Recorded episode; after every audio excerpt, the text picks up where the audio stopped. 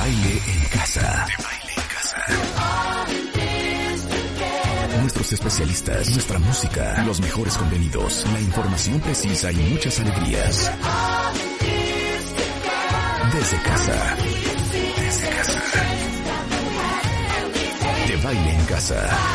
Todos los días, de 10 a 1 de la tarde, México se queda en casa con Marta de Baile. Solo por W Radio.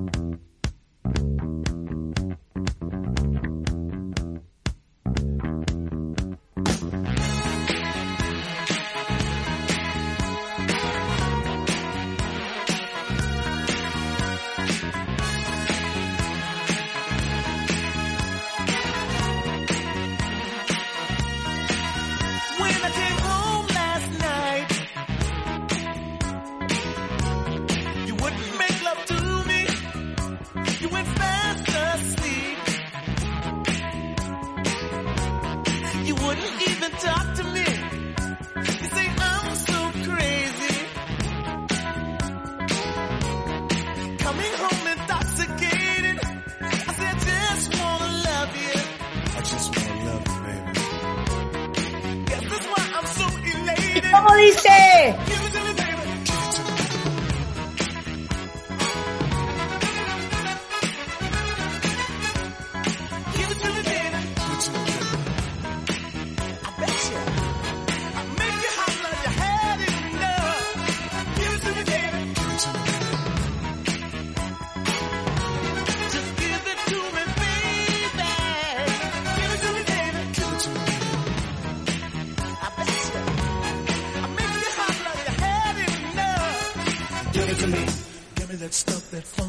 Sweet, that funky stuff. Give it to me. Give me that stuff, that funk, that sweet, that funky stuff. Give it to me. Give it to me. Give it to me. Give it to me. Give me the funk, that sweet, funky stuff.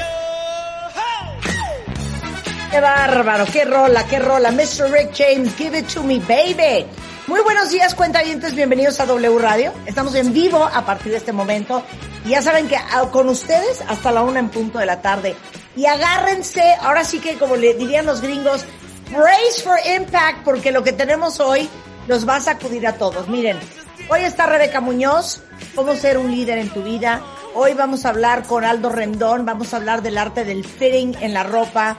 Hoy vamos a hablar de por qué se puede perder el olfato con Estela Cuevas, una súper otorrinolaringóloga, especialista en olfato. O sea, aunque no lo crean, eso existe. Pero la parte de Brace for Impact, o sea, la parte de agárrense que ahí les va, es que tenemos desde Madrid, España, a Ernesto Herrera. Algunos dirán, ¿y este señor quién es? Bueno, Ernesto Herrera es eh, el primer mexicano en recibir la vacuna contra el COVID-19. ¡Qué valiente, hombre! ¡Es un héroe! Él recibió la vacuna de COVID-19 que desarrolló la farmacéutica Johnson y Johnson. Y nos va a contar todo desde por qué decidió ser voluntario, cómo fue el proceso que sigue, cómo se ha sentido, eh, por qué dijo que sí. Porque no sé si ustedes sepan que el 16 de septiembre se eh, empezaron a aplicar las pruebas, eh, la farmacéutica Johnson y Johnson, y hay una lista de voluntarios para probar esta vacuna contra el COVID. Eh, la vacuna está en la fase 3 de investigación, eh, o sea, básicamente están viendo si esta vacuna, eh, esta versión, eh, ahora sí que previene el COVID después de una sola dosis. Y esta vacuna de Johnson y Johnson, a diferencia de otras candidatas que apuntan a dos aplicaciones, lo que eleva los gastos y la logística supone funcionar con una sola dosis.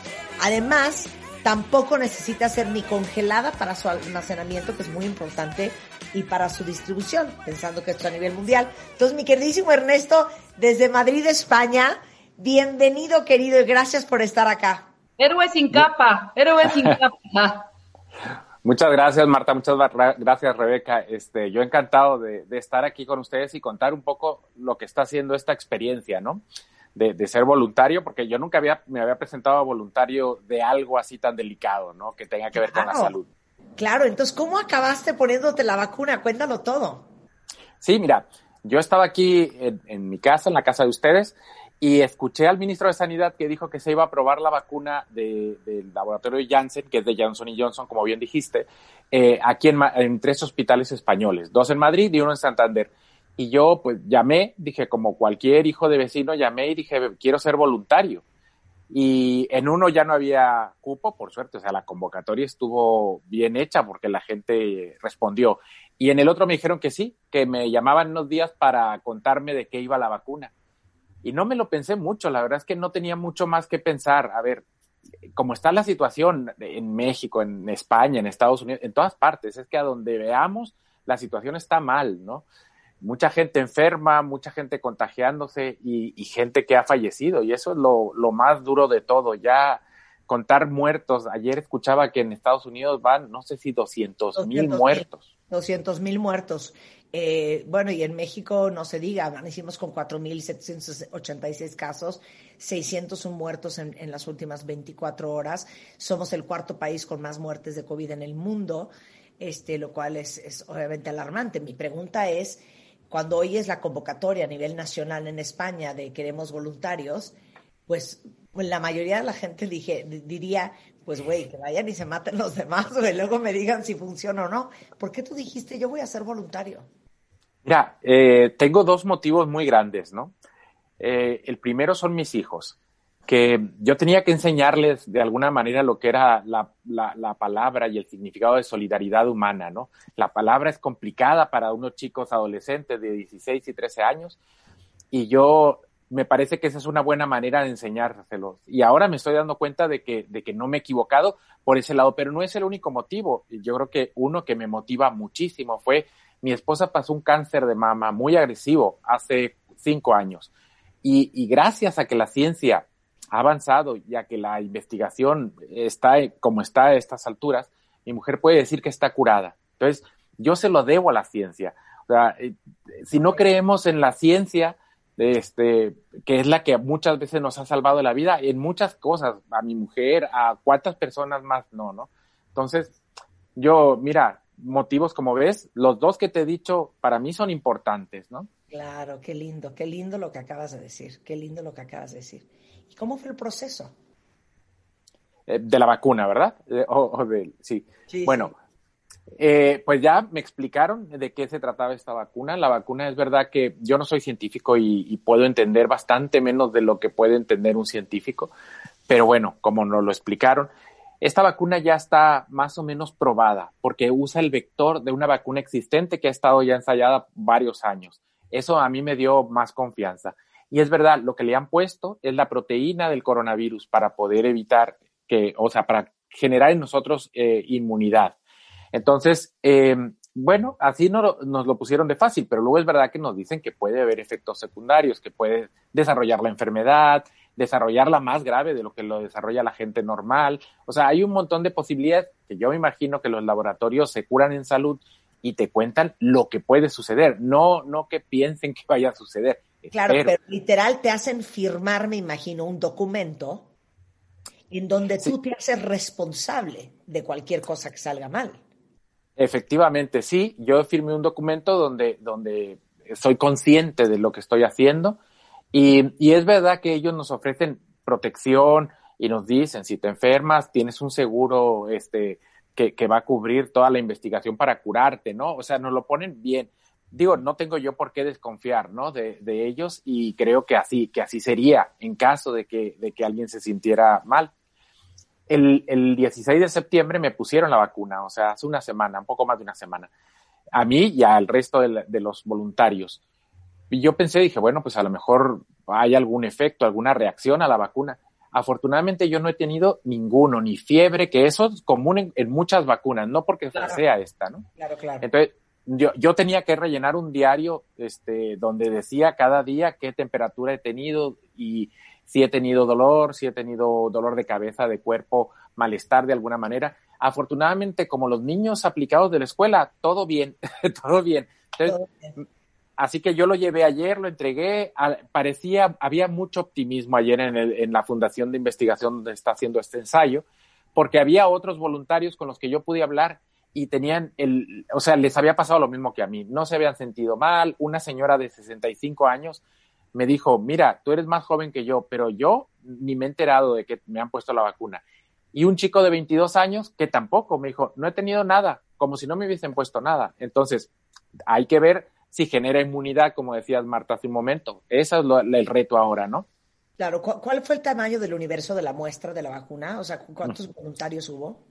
En España somos 190, en ese hospital 70 somos. Ok. Oye, ahora dime, dime, dime una cosa. Eh, te la pusiste el 16 de septiembre, que fue más o menos hace una semana, algunos días. Eh, vas a estar yendo a la clínica eh, para, para revisiones. Explica cómo, cómo va a ser eso. Sí, efectivamente. Mira, este, este ensayo, y como tú dijiste hace un momento, que pretenden que sea de una sola dosis la vacuna, pero este ensayo a mí me van a poner tres dosis. O sea, esa fue la primera. Y después de cada dosis, tengo que ir a los 7 días, a los 14 días y a los 28 días. Entonces, siempre después de cada una de las dosis que me pongan. La siguiente dosis me la pondrán en dos meses y la, y la, y la siguiente, la tercera y última, en cuatro. O sea, cuatro meses después de haberme puesto la primera. Pero ahí yo tengo que estar registrando si hay al- cualquier cosa que, me, que, que sea extraña de, de- de- en, en mi salud, en mi cuerpo, lo tengo que registrar. Y de hecho tenemos un número 24 horas para que, para que si algo nos pasa, llamar y nos atiendan, ¿no? Claro. Eh, ahora, ¿cuándo termina este estudio? ¿Cuándo vamos a saber si tienes la suficiente cantidad de anticuerpos generados por esta vacuna? Sí, a, nosotros nos van a decir hasta dentro de un año, dos meses. O sea, en noviembre del próximo año me dirán si, si, cómo, cómo, si, tú, si generé inmunidad o si no la generé. Incluso me van a decir si lo que me pusieron fue la vacuna o un placebo, porque hay un pequeño porcentaje de nosotros a los que le están poniendo un placebo. Es parte del ensayo. Entonces, ni los médicos del hospital ni yo sabremos eh, qué me han puesto hasta dentro de un año dos meses. Desde luego que el laboratorio lo sabe y desde luego que el laboratorio sabrá si genero una inmunidad eh, dentro de una semana, cuando me saquen la primera muestra de sangre después de la vacuna. Entonces, ahí ya ellos ya sabrán si, si se está generando inmunidad o no. Yo no, Pero- no. Pero no te lo van a decir. Hasta No. noviembre de 2021. Efectivamente. Entonces yo, yo pregunté, a- digo, un poco porque yo soy muy preguntón y le dije, oye, pero ¿qué tal si dentro de tres meses sale otra vacuna, la que sea, y el gobierno español empieza a vacunarnos? ¿Qué tengo que hacer yo?